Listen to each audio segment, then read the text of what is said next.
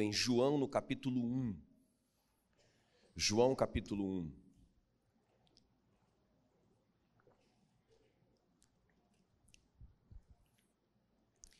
Diz assim a palavra do Senhor, eu quero ler na linguagem de hoje, João 1, a partir do versículo 1. No começo, aquele que é a palavra já existia. Então, quando Deus estava fazendo tudo, fazendo o universo, criando todas as coisas, Jesus já existia. Amém? Então, desde o começo, ele já existia. Ele estava com Deus e era Deus. Então repita isso comigo. Jesus é Deus. Versículo 2: Desde o princípio, a palavra estava com Deus. Por meio da palavra, Deus fez todas as coisas e nada do que existe foi feito sem ela. Curva a sua cabeça, eu quero orar por você. Espírito Santo querido, muito obrigado, Senhor, pela tua palavra Ó Deus, a tua palavra que é a espada de dois gumes, a tua palavra que é o pão da vida, a tua palavra que é a luz para o nosso caminho. Senhor, nessa noite nós clamamos em nome de Jesus, que o Senhor revele a tua palavra no nosso coração, que o Senhor nos desafie hoje, em nome de Jesus, que o Senhor nos ensine a tua poderosa palavra. Nós te pedimos isso e já te agradecemos, em nome de Jesus. Amém. Fique muito ligado aqui comigo. Olha o que diz: aquele que é a palavra já existia. Então Jesus é a palavra, ok? Jesus é a palavra. Então João 1,14 diz: a palavra se tornou um ser humano e habitou entre nós. Então, quando você lê a Bíblia, você não está se relacionando com um livro, você está se relacionando com uma pessoa. Isso não é fantástico? A palavra se fez carne e habitou entre nós. Não sei se isso gera temor em você, não é? Eu não sei se isso muda a sua perspectiva com relação ao seu relacionamento com a palavra de Deus. Mas a Bíblia diz que Jesus, aquele que é a palavra, já existia. E aí ele, o apóstolo João continua dizendo: ele estava com Deus e era Deus. É outra revelação tremenda que Jesus é Deus. Jesus mesmo disse eu e o Pai somos um. Então Jesus é Deus. 1 João 5,7 diz que há três que dão testemunho no céu: o Pai, a palavra e o Espírito. Então a trindade é composta por Pai, palavra, que é Jesus, é o Filho, e o Espírito. Então, Jesus é a palavra e Jesus é Deus. Guarda isso no seu coração. E ele termina dizendo assim: por meio da palavra Deus fez todas as coisas e nada, diga nada. Nada do que existe foi feito sem a palavra. Então, nada do que existe, nada do que você pode contemplar na criação foi feito sem a palavra. Foi a palavra que fez. E mais do que isso, a palavra não somente fez, mas em Hebreus 1:3 diz que todas as coisas estão sendo sustentadas pela palavra de Deus. Então, Deus, Jesus, é a palavra, Jesus é Deus, todas as coisas foram feitas pela palavra e são sustentadas pela palavra. Você está respirando por causa da palavra de Deus. Ah, o universo está funcionando e está tudo perfeito, está tudo organizado por causa da palavra de Deus. Você sabia disso? Isso é muito top, irmãos. A palavra é muito, é, é tudo. A palavra é o alimento para nós vivermos, não é? é inclusive, Jesus disse que é, não só de pão viverá o homem, mas de toda a palavra que, que procede da boca de Deus viverá o homem. Então, a palavra não é uma opção. Ah, hoje eu vou ler a minha Bíblia. Ah, hoje eu estou com vontade de ler. Não. A gente não, a gente não faz assim com a nossa comida, não é? Ah, eu acho que essa semana eu vou comer. Né? Imagina, imagina se, se, o seu médico dissesse para você: olha, para você ser curado dessa doença, só tem um jeito: você tem que tomar café, almoçar e jantar. E imagina se você dissesse: ah, doutor, eu não tenho tempo, eu estou tão corrido, eu não consigo é, tomar café, almoçar e jantar. Imagina, nunca isso vai acontecer, irmãos. Nós vamos arrumar tempo para comer ah, o pão de cada dia, fisicamente falando. E, nós, e da mesma maneira, nós precisamos encontrar tempo para nos alimentarmos da palavra de Deus, porque Jesus disse assim: quem por mim se alimenta, por mim viverá. O contrário também é verdadeiro. Quem não se alimenta de mim, que sou a palavra, vai morrer espiritualmente. Ok, queridos? Então, irmãos, é, aí escuta bem, eu precisava que você guardasse essa introdução. Eu quero entrar aqui nesse tema com vocês nessa noite. Eu quero falar sobre os sete milagres da palavra. Diga comigo, os sete milagres da palavra de Deus. Por que isso? Porque o Evangelho de João, que eu acabei de ler, não é? O, o começo do Evangelho de João, eu li João 1, de 1 a 3. O Evangelho de João vai tratar de Jesus como Deus. Você sabe que Mateus, quando você lê Mateus, o Evangelho de Mateus, você descobre que Jesus é rei. Quando você lê Marcos, você descobre que Jesus é o servo. Quando você lê Lucas, o intelectual, o médico, você descobre Jesus como homem. Mas quando você lê João, João revela Jesus como Deus e como a palavra. Agora, escuta bem o que eu vou te dizer. No Evangelho de João, tem, ele registrou só sete milagres. Isso é muito importante. Escuta bem, guarda, guarda isso no seu coração. Só sete milagres em todo o Evangelho de João. Por quê? Porque, irmãos, esses sete milagres, eles englobam todas as nossas necessidades. Todas as nossas necessidades estão aqui nesses sete milagres. Então, o João, revelando Jesus como Deus, vai mostrar sete milagres que são as, as, nossas sete necessidades básicas. E os sete milagres, agora escuta, os sete milagres que João registra no Evangelho de João foram operados por meio da palavra. Interessante isso. E quem é a palavra? Jesus é a palavra. E você vai ver que os sete milagres de João, porque o número sete significa todo, né? significa perfeição, significa completo.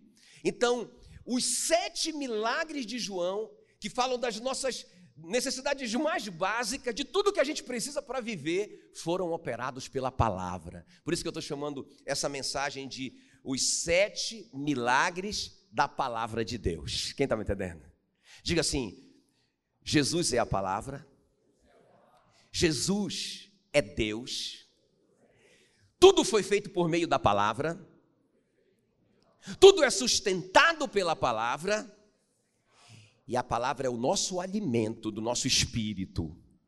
Ok? E agora vamos lá nesses sete milagres é, da palavra. O meu alvo não é, é, é dar detalhes desses milagres, não é, não, até porque a gente não tem tempo. O meu alvo é mostrar que cada um dos sete milagres foram operados pela palavra.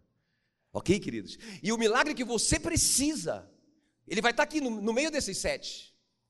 E o que você precisa, na verdade, é da palavra. É isso que eu vou te mostrar hoje à noite, ok? Então vamos ver comigo. Primeiro milagre, a transformação da água em vinho, que está no Evangelho de João, no capítulo 2. Então veja bem, a transformação da água em vinho fala é, qual a solução para um casamento que perdeu o sabor. Eu sei que não é o seu, e o seu em nome de Jesus não vai perder nunca, amém? Só vai ficar cada vez mais gostoso. Mas qual a solução? Esse casamento aqui perdeu o vinho. O vinho fala de, de prazer, fala de alegria, fala de sabor, fala de cor. Então esse casamento perdeu a graça. Qual a solução para um casamento que perdeu a graça? Eu não ouvi. A palavra, não é? Alguém falou Jesus, verdade, mas Jesus é a palavra, não é? Mas quando a gente fala Jesus, fica assim, a gente mistifica muito. Ah, Jesus é a solução e é mesmo mas Jesus é a palavra. O que eu quero te mostrar é que a solução para esse casamento estava na palavra, nos princípios da palavra de Deus. Então escuta bem. Quando quando faltou o vinho, nós sabemos que eles correram para Maria, não é? A mãe de Jesus que estava lá, foi convidada também. E aí ela fala no versículo 5 do capítulo 2 de João: façam tudo o que ele mandar. Ou seja, o que, é que ela está dizendo?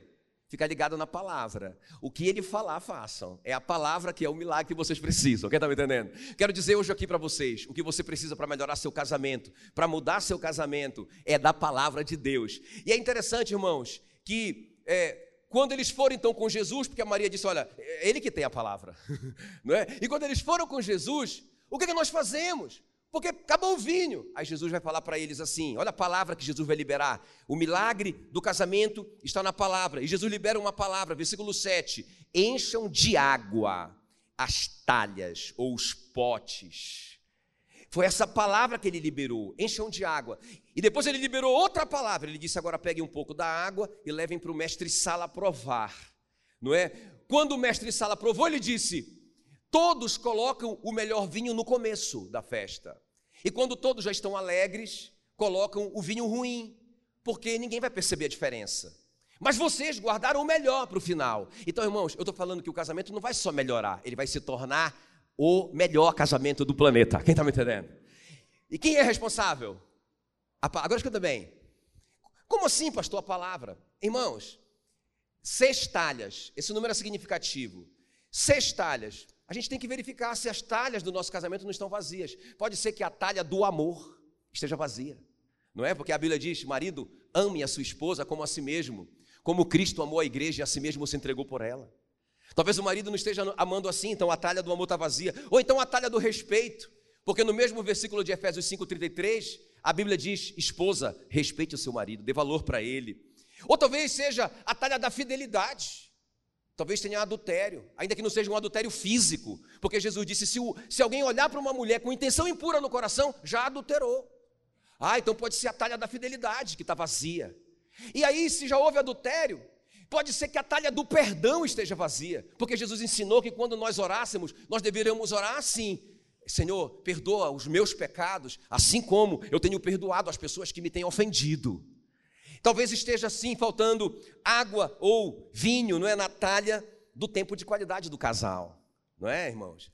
É, o casamento precisa ser, precisa ser cultivado, precisa ter romantismo, precisa namorar, aleluia, não é? Precisa namorar muito. Eu falei hoje de manhã que quando tem dinheiro, a gente, a gente tem que levar o casal, a, a esposa para passear, não é? Aí quando tem dinheiro, vai para o Rio de Janeiro. Quando não tem, vai para o Rio, o Rio dos Bois mas vai, né? aqui na BR, não é? Mas tem que passear, tempo de qualidade. Pode ser que a talha da intimidade com Deus do casal está vazia, então esse casal não ora junto, esse casal não lê a Bíblia junto, esse casal não adora junto, esse casal não tem tempo com Deus, então as talhas estão vazias. E qual que foi a palavra que Jesus liberou? Encham as talhas. Quem está me entendendo? Então, irmãos, você quer um casamento bom, quer um casamento gostoso, quer um casamento top? Onde que está a solução? Na palavra. Na palavra. Busca a solução do seu casamento na palavra. Segundo milagre registrado em João. Dos sete milagres, o segundo é a cura do filho do oficial do rei. Então veja bem, esse milagre, ele vai mostrar qual a solução diante de um diagnóstico de uma doença incurável. Irmãos, a Bíblia diz que o, o, o oficial do rei vai desesperado com Jesus. Ele diz: Depressa, Jesus, o senhor tem que ir na minha casa antes que o meu filho morra. Não é? E aí, eu acho lindo aqui João 4,50. Olha o que Jesus vai dizer, olha a palavra. Qual é a solução, irmãos? Para um diagnóstico de uma doença sem cura. Quem está comigo aqui? Qual é o diagnóstico? Qual é a, a solução? Qual é a solução?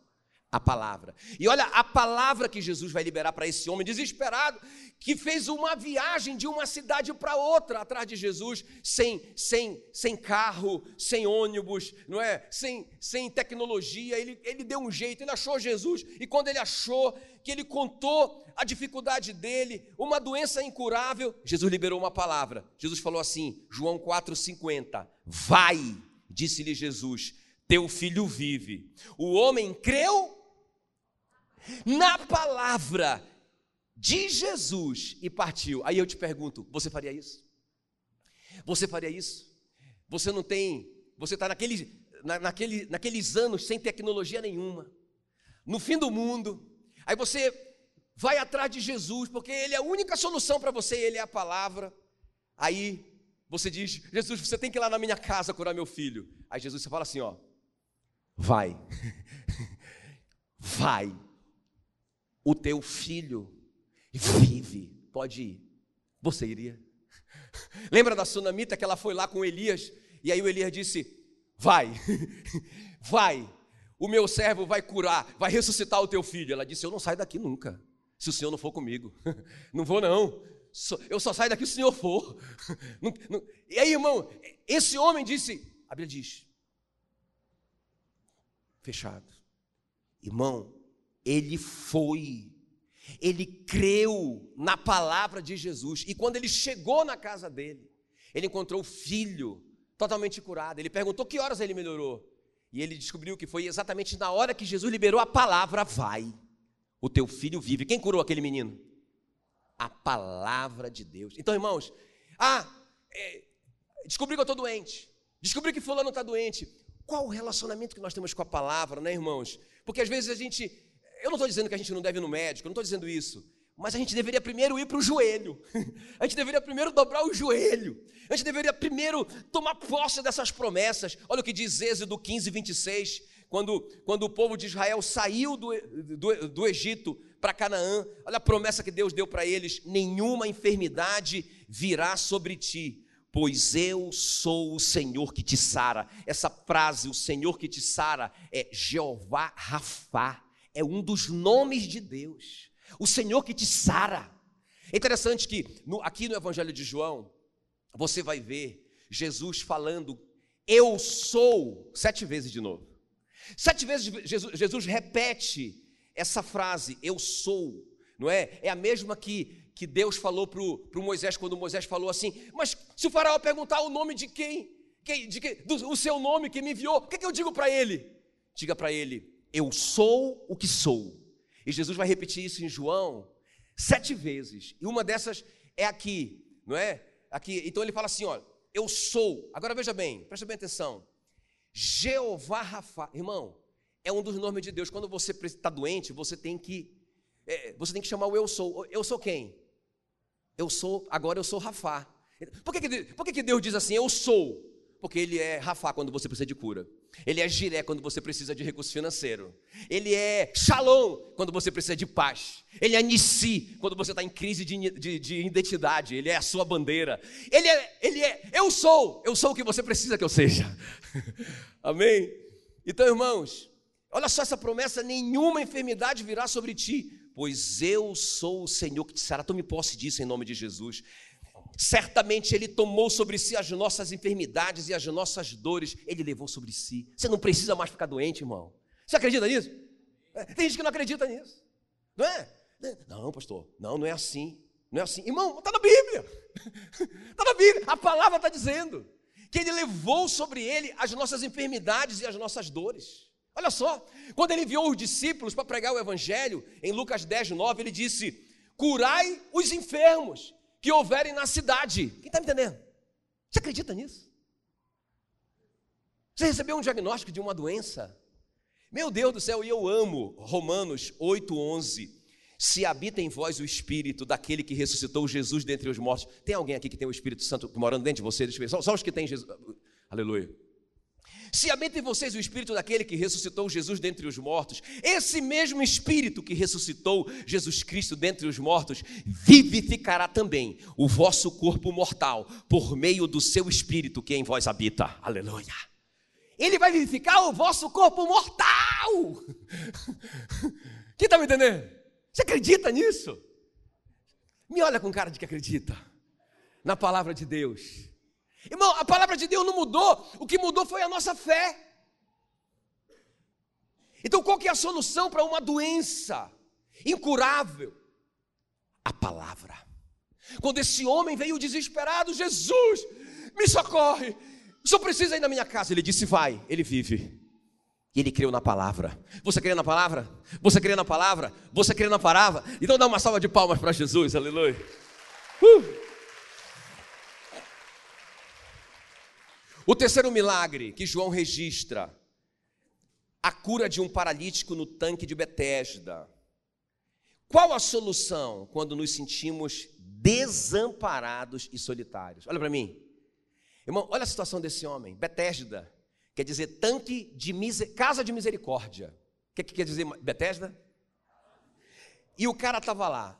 Irmãos, 38 anos. Jesus passou naquele lugar viu aquele homem ali. Eles acreditavam que quando é, se movesse a água, O primeiro que caísse na água era curado. Eu não sei quanto tempo, eu não sei em quanto, em quanto tempo essa água movia. A Bíblia não deixa claro. Será que uma vez por ano? Será que, será que uma vez a cada seis meses? Ninguém sabe.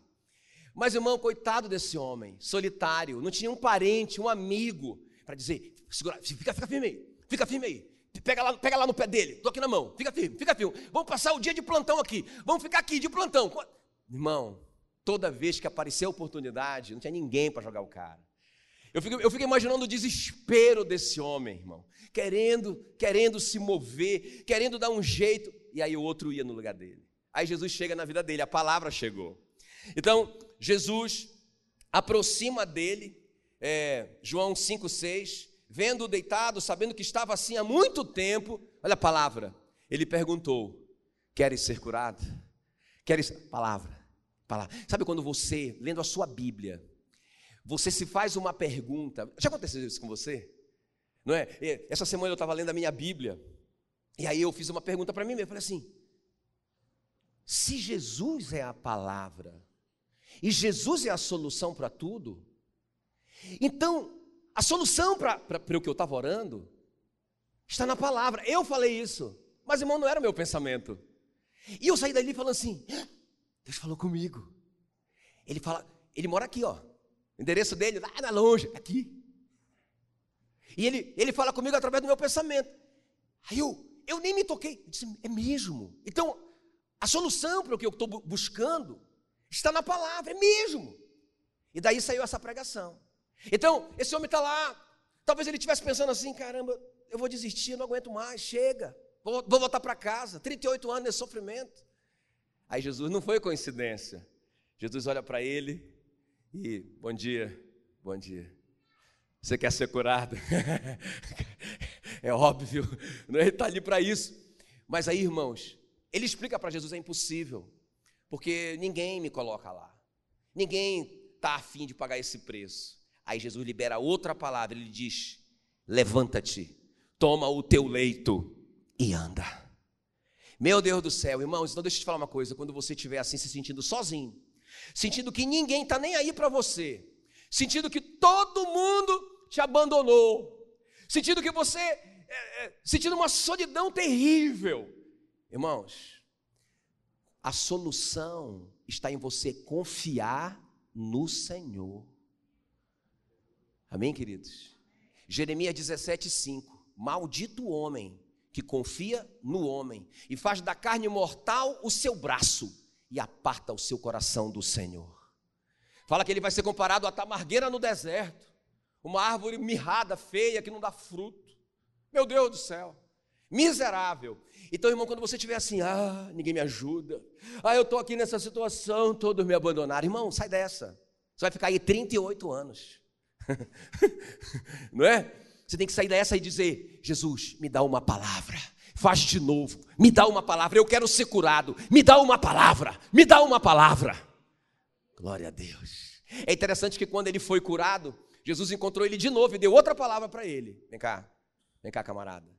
Olha, não peques mais, para que não te aconteça coisa pior. Não é? Jesus não só mudou a vida dele, mas é, controlou a qualidade da vida dele.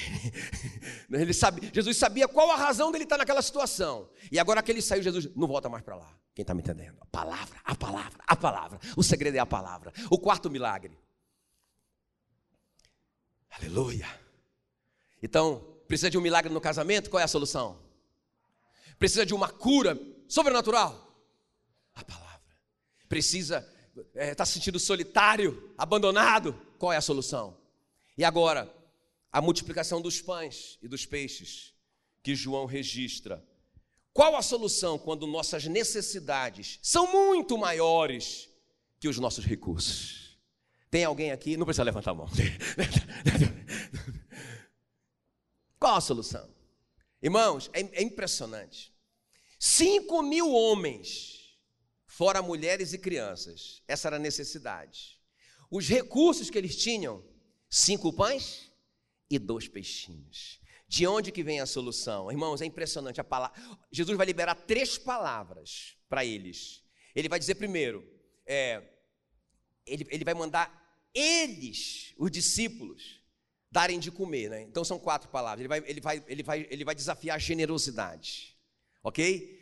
A segunda palavra que ele vai dar, ele vai dizer assim: manda todo mundo sentar em grupos de cem. A terceira palavra que ele vai dar, ele vai agradecer. Muito obrigado, Senhor, por causa que porque nós temos cinco pãezinhos e dois peixinhos. Gratidão, terceira palavra. E a quarta palavra ele vai dizer assim mesmo: guardem tudo o que sobrou. O que, é que isso tem a ver conosco? Irmãos, por que, que às vezes a gente, se, a gente se mete em enrascada financeira? Não é? Depois a gente culpa todo mundo, mas às vezes mas nós somos os principais responsáveis. Às vezes não é o diabo. Às vezes é, é você mesmo. Às vezes você mesmo que é o seu diabo. eu, eu, eu tenho achado que ultimamente o diabo está até de férias. Porque nem precisa mais de diabo. Então veja bem, irmãos. Olha só, é muito interessante isso, porque quando Jesus quando Jesus manda eles sentarem em grupos, o que Jesus quer é saber quanto ele precisa. Ele já sabe quanto ele tem, mas ele precisa saber quanto ele precisa. Não é? E olha só o que Jesus ensinou em Lucas 14, a palavra. É a palavra que é o segredo para o nosso crescimento financeiro. Jesus, é, Jesus disse em Lucas 14, 28: Qual dentre vós, pretendendo construir uma torre, não se assenta primeiro para calcular a despesa e verificar se tem os meios para concluir. Então a maioria de nós faz a conta, não é? Faz a dívida e depois vê quanto tem. não é? Não. Jesus disse que é para a gente primeiro ver, ver se a gente dá conta. Amém, queridos? Muito, muito forte isso. É, Provérbios 21, 5 diz que os planos do diligente tendem à abundância, mas a pressa excessiva conduz à pobreza.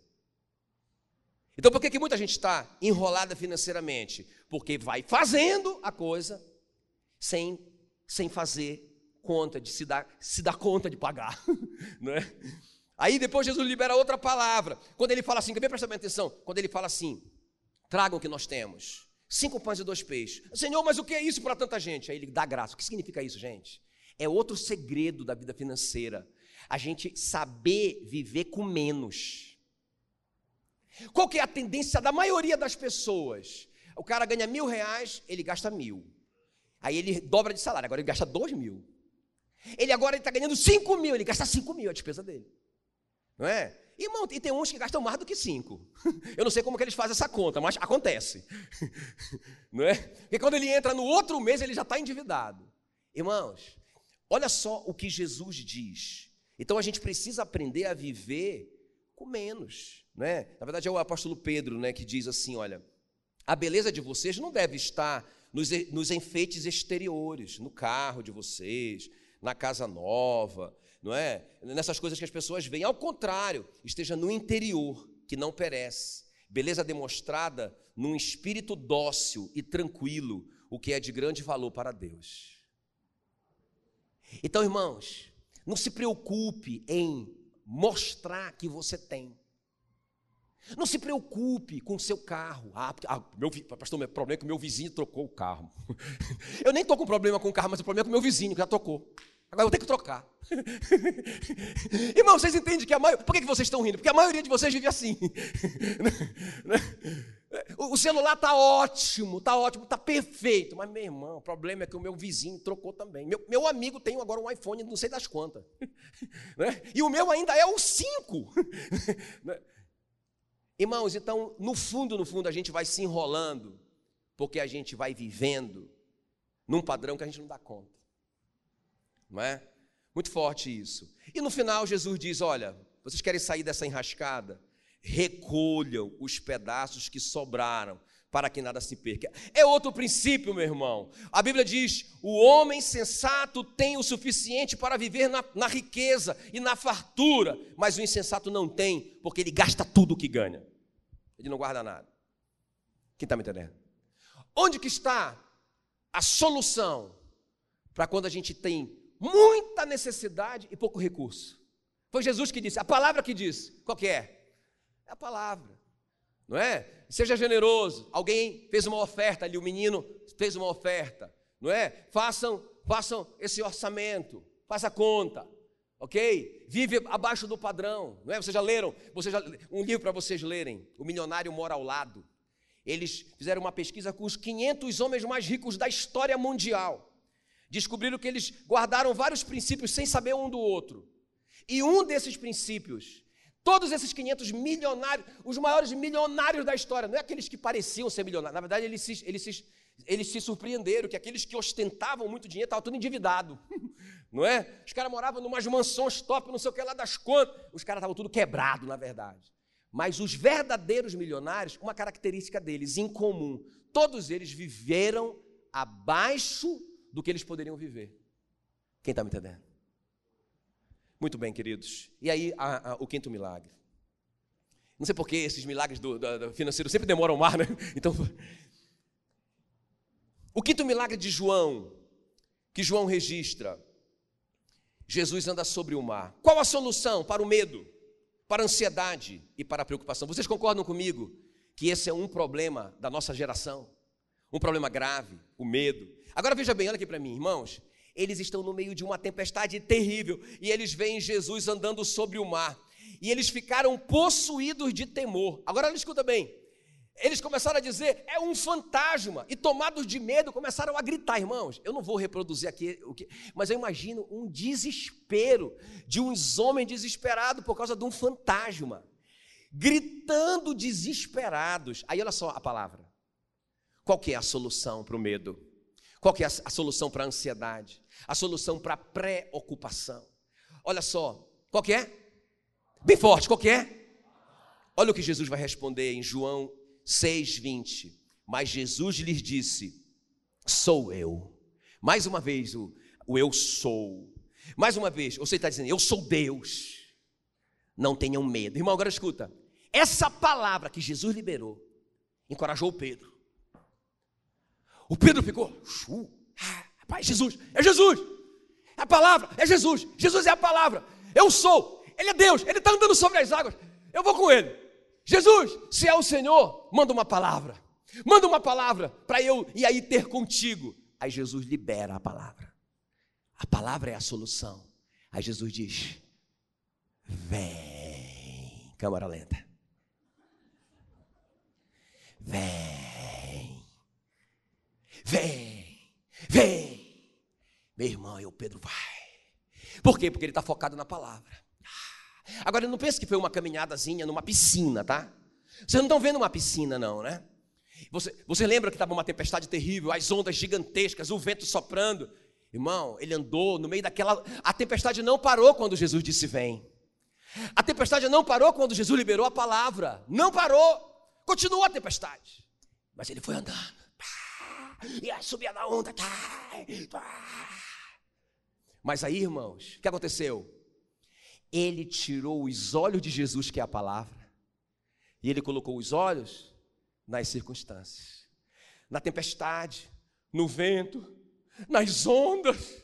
Aí no lugar da palavra entrou, entrou o medo. E ele começou a afundar. E aí Jesus dá outra palavra, quando pega o Pedro, diz: Homem, homem de, de pequena fé, porque duvidar-te não duvide.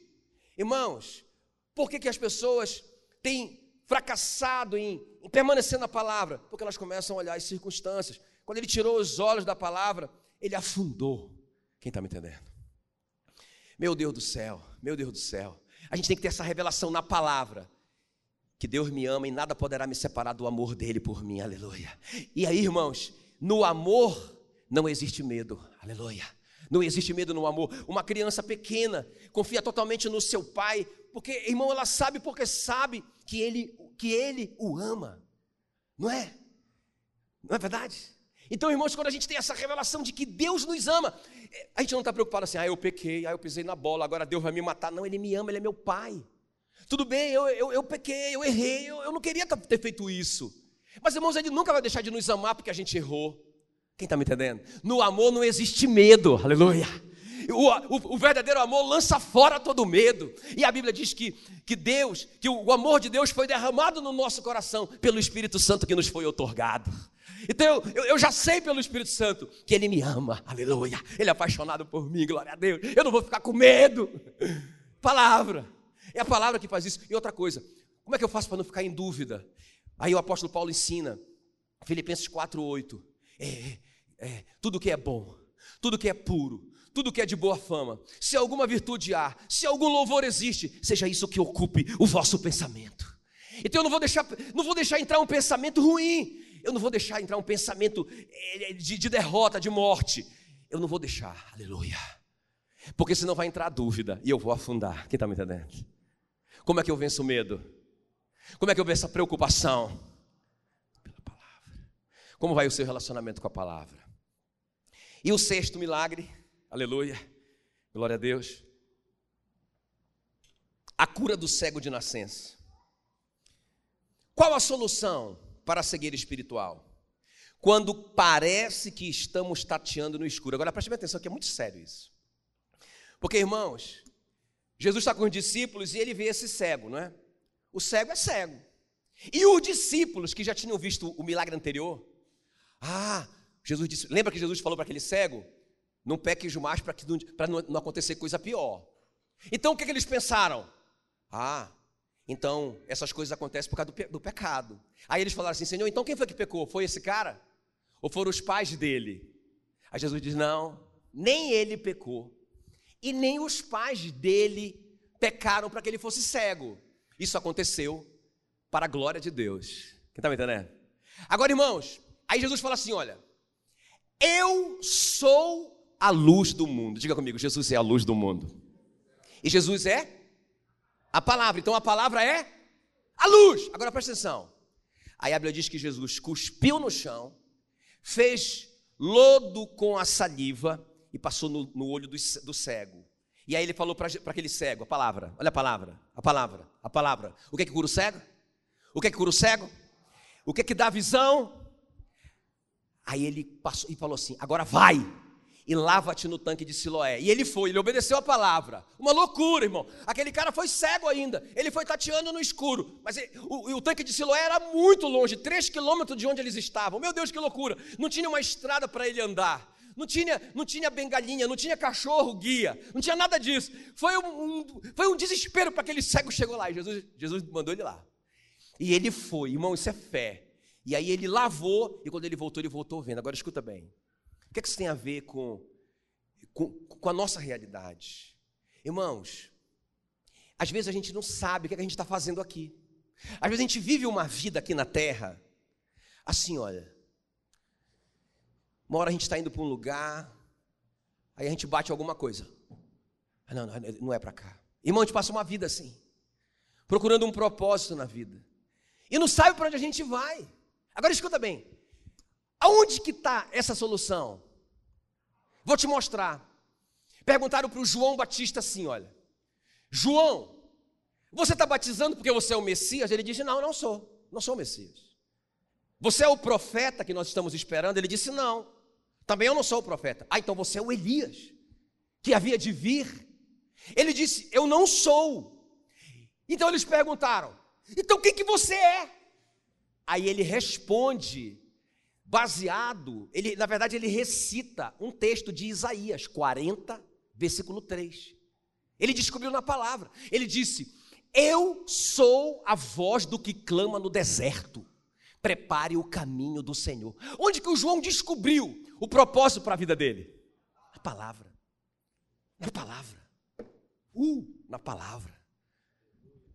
Não é? Quando vieram falar para Jesus, para João assim: olha, aquele que, que você batizou lá no Rio Jordão está batizando mais do que você, ele já está famoso, está fazendo milagres que você nem fez.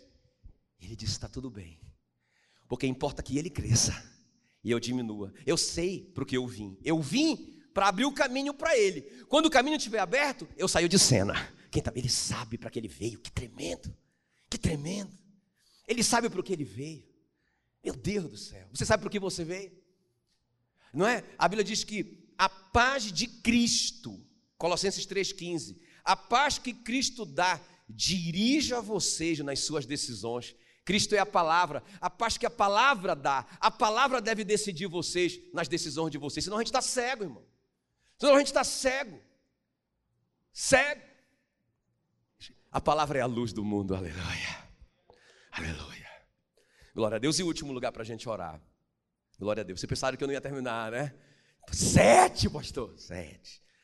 Sete. Vou terminar mais, mais, mais cedo ainda. O último milagre da palavra, que, irmão, todos esses milagres envolvem todas as nossas necessidades. Todos nós precisamos saber o nosso propósito na vida. E é na palavra que a gente vai descobrir isso. Quem está me entendendo? É na palavra. Aleluia. E o último, para a gente orar, a ressurreição de Lázaro. Qual a solução para a desesperança? Meu Deus do céu. Quando Jesus chega lá, Maria diz: Senhor, já era. Ele já é de quatro dias, não tem mais esperança. Já era. Todas as esperanças acabaram. Os judeus tinham uma crença, não é? Os historiadores dizem que eles tinham uma crença que até o terceiro dia o, o espírito podia voltar para o corpo. Nunca tinha voltado, mas eles acreditavam nisso. Então, até isso, até essa crença falsa, eles já tinham descartado, porque já era o quarto dia. Eu acho até que Jesus deixou passar esse terceiro dia para eles perderem toda a esperança mesmo. Agora, pensa comigo. Olha só, irmãos, as palavras que Jesus vai, vai, vai liberar nesse episódio. Quando a Marta e a Maria mandam o mensageiro para Jesus, ele está em outra cidade, ok? E aí ele recebe a, a notícia que o Lázaro está muito doente, a morte, não é? E aí, o que acontece? Ele manda uma resposta, ele está aqui, ó, manda resposta. Qual é a resposta? Esse milagre não é para a morte, é para a glória de Deus. Uh, aleluia. Irmão, lá vai o dia. Aí o, o mensageiro todo feliz vai contar para Marta e para Maria. Quando ele chega lá e conta, aí é uma festa, fizeram uma festa. O Lázaro lá, o Lázaro lá arrebentado, mas fizeram uma festa. Ah, Jesus falou, meu amigo. A palavra resolve tudo. A palavra cria e a palavra sustenta, tá?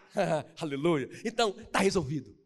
Irmãos, e o Lázaro morreu. Agora pensa, a crise. Você recebeu uma palavra e não funcionou. Agora Jesus chega, depois de quatro dias. Ele permaneceu dois dias onde ele estava, depois dois dias para viajar. Irmão, no quarto dia que ele chega, pensa nas caras de todo mundo para Jesus. Uhum. Muito bem. Uhum. Se o senhor tivesse aqui, né? Se o senhor tivesse vindo antes, né? E, irmão, pensa no, no clima. O senhor liberou uma palavra, né, mestre? E aí, como é que é esse negócio? Quem está me entendendo? Irmão, Jesus disse assim para eles: olha só, outra palavra que ele vai liberar. Ele fala assim para Marta: Marta, o teu irmão vai ressurgir. Ela diz: Eu sei que ele vai ressurgir na ressurreição no último dia. Ele diz: Eu sou a ressurreição e a vida. Aquele que crê em mim, ainda que esteja morto, viverá. Crê nisso? Creio. Eu sou a ressurreição. Eu sou Deus. É, é, é mais uma vez que ele diz: aquele eu sou de Deus. Eu sou o que sou. Eu sou Shalom, eu sou Rafá, eu sou Jiré, eu sou Nissi, eu sou o que você precisa que eu seja, que eu seja, que eu, que eu sou. Quem está me entendendo? Eu sou. Você está precisando de ressurreição agora? Eu sou ressurreição. Está precisando de cura agora? Eu sou, eu sou Rafá. O que você está precisando? Está precisando de uma namorada, eu sou amor. Aleluia. Eu sou tudo que você precisa. Agora escuta bem.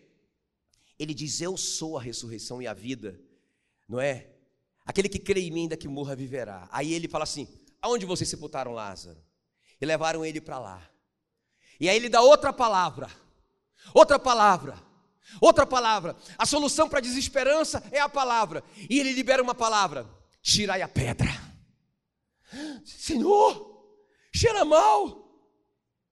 E aí ele responde, outra palavra, versículo 40. Eu não te disse que se você crer, você verá a glória de Deus. Aí ele libera a palavra final. Ele dá um grito e diz: Lázaro, vem para fora. Meu irmão, quatro dias. Aquele corpo, por isso que eu digo, irmão, não tem, não tem impossível. Ah, o cara está com câncer. Irmão, ele está melhor do que o Lázaro. Qualquer situação vai estar tá melhor do que a do Lázaro.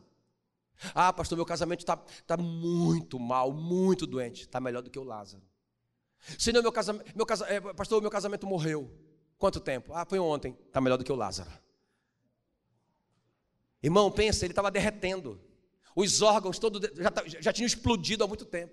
Ele não tinha mais nenhuma forma. Ele era um monstro. Lázaro é a palavra. A palavra que criou o universo. A palavra que disse: haja luz e tudo se criou. E permaneceu do jeito que está durante todo esse tempo. essa palavra, meu Deus, ordenou Lázaro, vem para fora.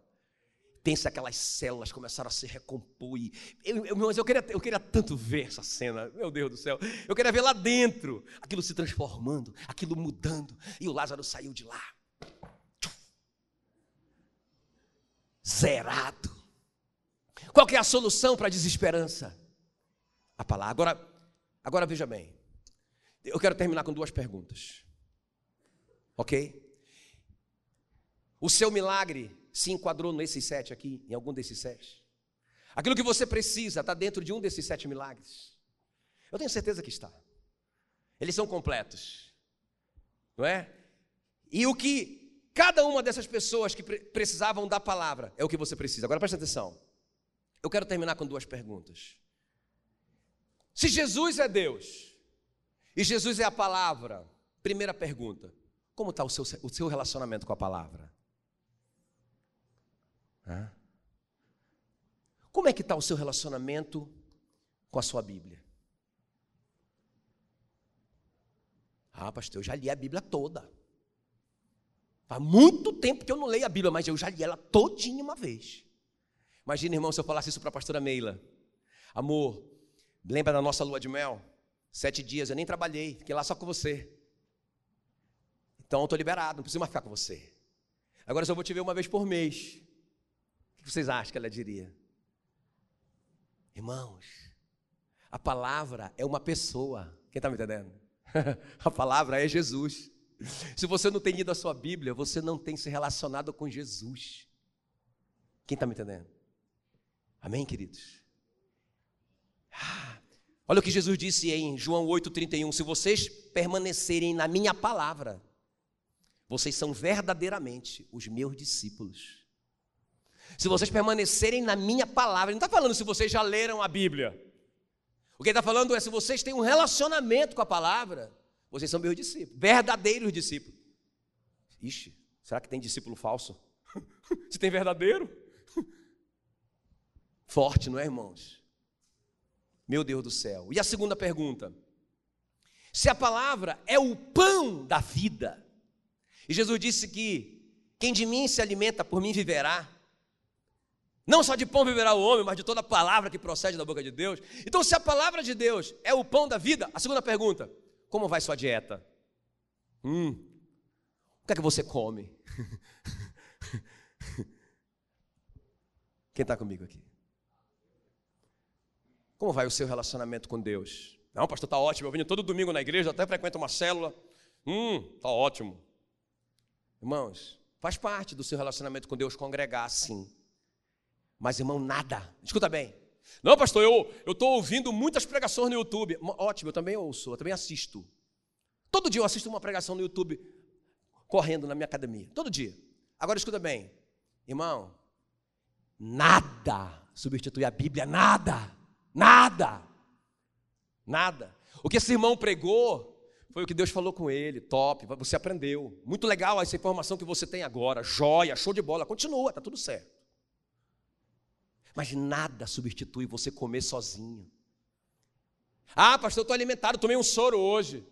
Irmão, por quanto tempo você vai viver no soro? Você precisa comer, os músculos da sua boca precisam, precisam funcionar. Você precisa saber, os, descobrir o sabor das coisas. Precisa penetrar, precisa, ah, as células, tudo.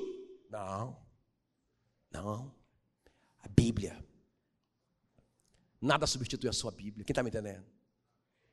Aleluia. Eu ainda tenho cinco minutos, eu preciso te fazer um desafio, ok? Aleluia. Eu estou sentindo que vocês estão se Está acontecendo alguma coisa com vocês.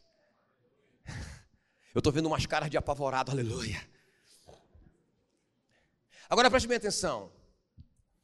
Onde nós perdemos a palavra? E essa foi a minha meditação dessa semana, irmãos. Eu quase morri de chorar. Quase morri de, meu Deus, nós temos que fazer alguma coisa, Senhor. E essa, e essa foi a minha oração aqui agora, antes de vir para cá. Me ajuda a, a ser útil para o Senhor hoje à noite, porque irmãos, quando eu li isso, e eu quero te desafiar aqui para a gente terminar. Onde nós perdemos a nossa Bíblia? Porque veja bem, eu quero ler com vocês 2 Reis 22, 8. Uma geração que perdeu o livro da lei. Olha lá, Fica ligado aqui para a gente terminar.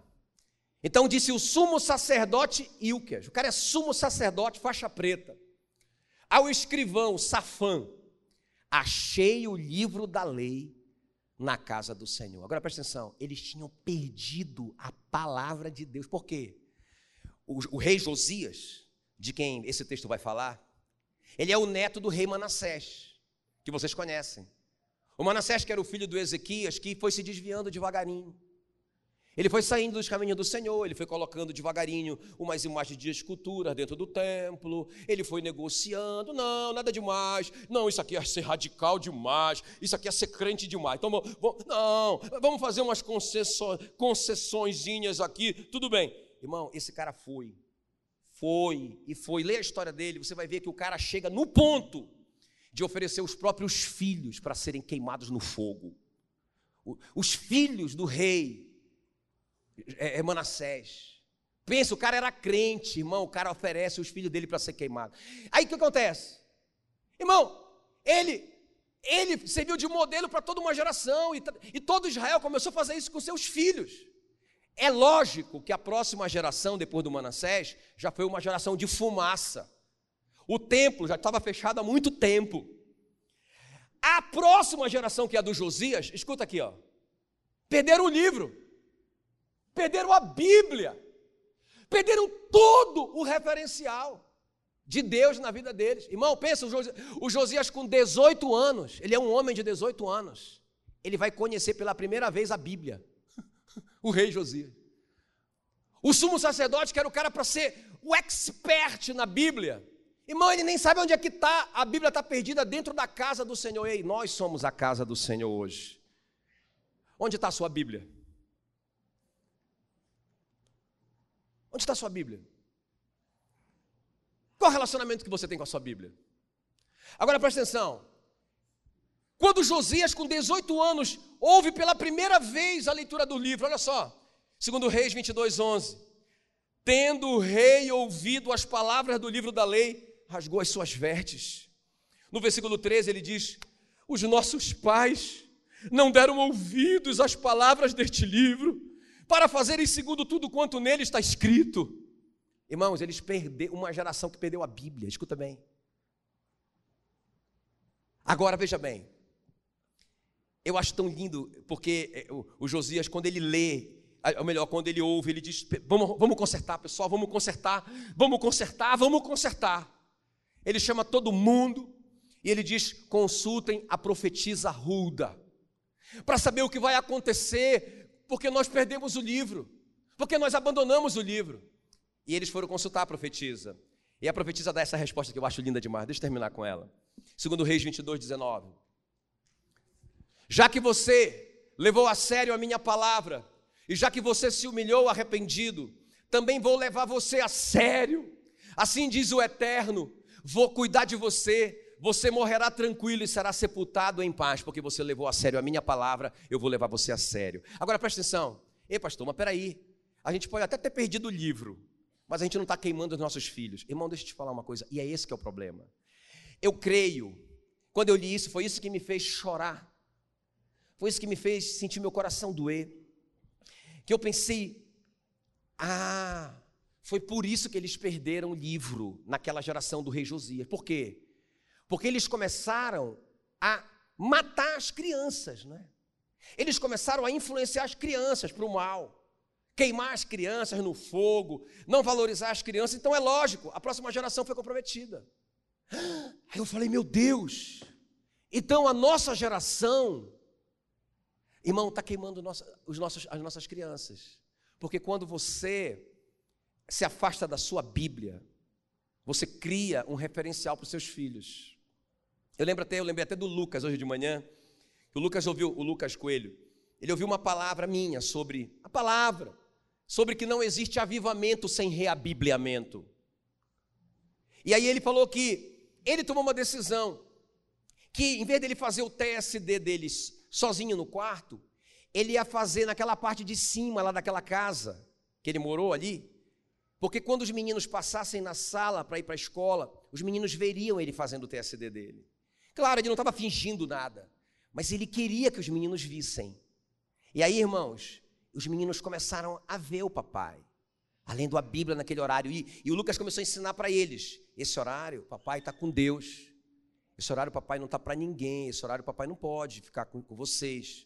Porque esse horário é o, o horário do papai com Deus. Eles eram muito pequenos, mas eles foram. Hã? Foram ligando. Bíblia, papai, tempo com papai. Acho que um dia o Lucas passou, depois de algum tempo o Lucas passou, eles estavam brincando. Aí o Lucas foi de mansinho ver do que, que eles estavam brincando. Eles estavam brincando de tempo a sós com Deus. E sabia que o que a criança brinca daquilo que ela que é importante para ela. Do que, que as nossas crianças estão brincando? Não é, irmãos? Olha, os médicos e psicólogos e psiquiatras estão dizendo, irmão, sou eu que estou dizendo não, são os profissionais. Estão dizendo assim, olha, que é uma loucura, que é uma irresponsabilidade completa submeter uma criança de menos de seis anos a um smartphone por causa da síndrome do pensamento acelerado. É eles que estão dizendo. Uma loucura, uma irresponsabilidade completa. Irmão, nós não só estamos fazendo isso na nossa geração. Os meninos estão tão ocupados com a tecnologia, com o smartphone, com a televisão, eles passam o dia inteiro na televisão, o dia inteiro nos smartphones, o dia inteiro. Irmãos, eles não têm nenhum minuto de Bíblia, até porque eles não veem os pais dele com a Bíblia. Nós perdemos a Bíblia na nossa geração. Irmãos, as consequências são catastróficas. Esses dias eu estava ouvindo até um pastor, que eu admiro demais, ele, ele falando, na igreja dele, eu não vou falar o nome da igreja, na igreja dele, que é uma igreja mega top do Brasil, ele ficou chocado porque foi no ministério do filho dele, porque um pai chegou lá com o filho dele desesperado, porque ele descobriu que o menino dele de 9 anos estava envolvido em pornografia infantil na internet. O filho dele, o filho desse pastor, ligou para ele: Pai, eu não sei o que fazer, eu estou desesperado. Ele diz: Coloca esse canalha na cadeia. Pai, ele é o líder dos jovens da igreja. Coloca esse canalha na, na cadeia. Irmão, foi... isso é uma notícia nacional. O cara foi preso, está preso até hoje. Agora, deixa eu te falar uma coisa. Como é que uma criança de 9 anos tem liberdade para ficar com um telefone, a ponto dela se envolver num negócio desse que demora horas? Eu não sei quem deveria estar na cadeia. Deveria estar na cadeia o pedófilo, mas o pai deveria ter ido junto. Quem está me entendendo? Irmão, nós perdemos a palavra na nossa geração. É tempo de achar. Amém, queridos? É tempo da gente rever o nosso culto doméstico com os nossos filhos. É tempo da gente priorizar isso, é tempo da gente chamar eles para a Bíblia. Amém?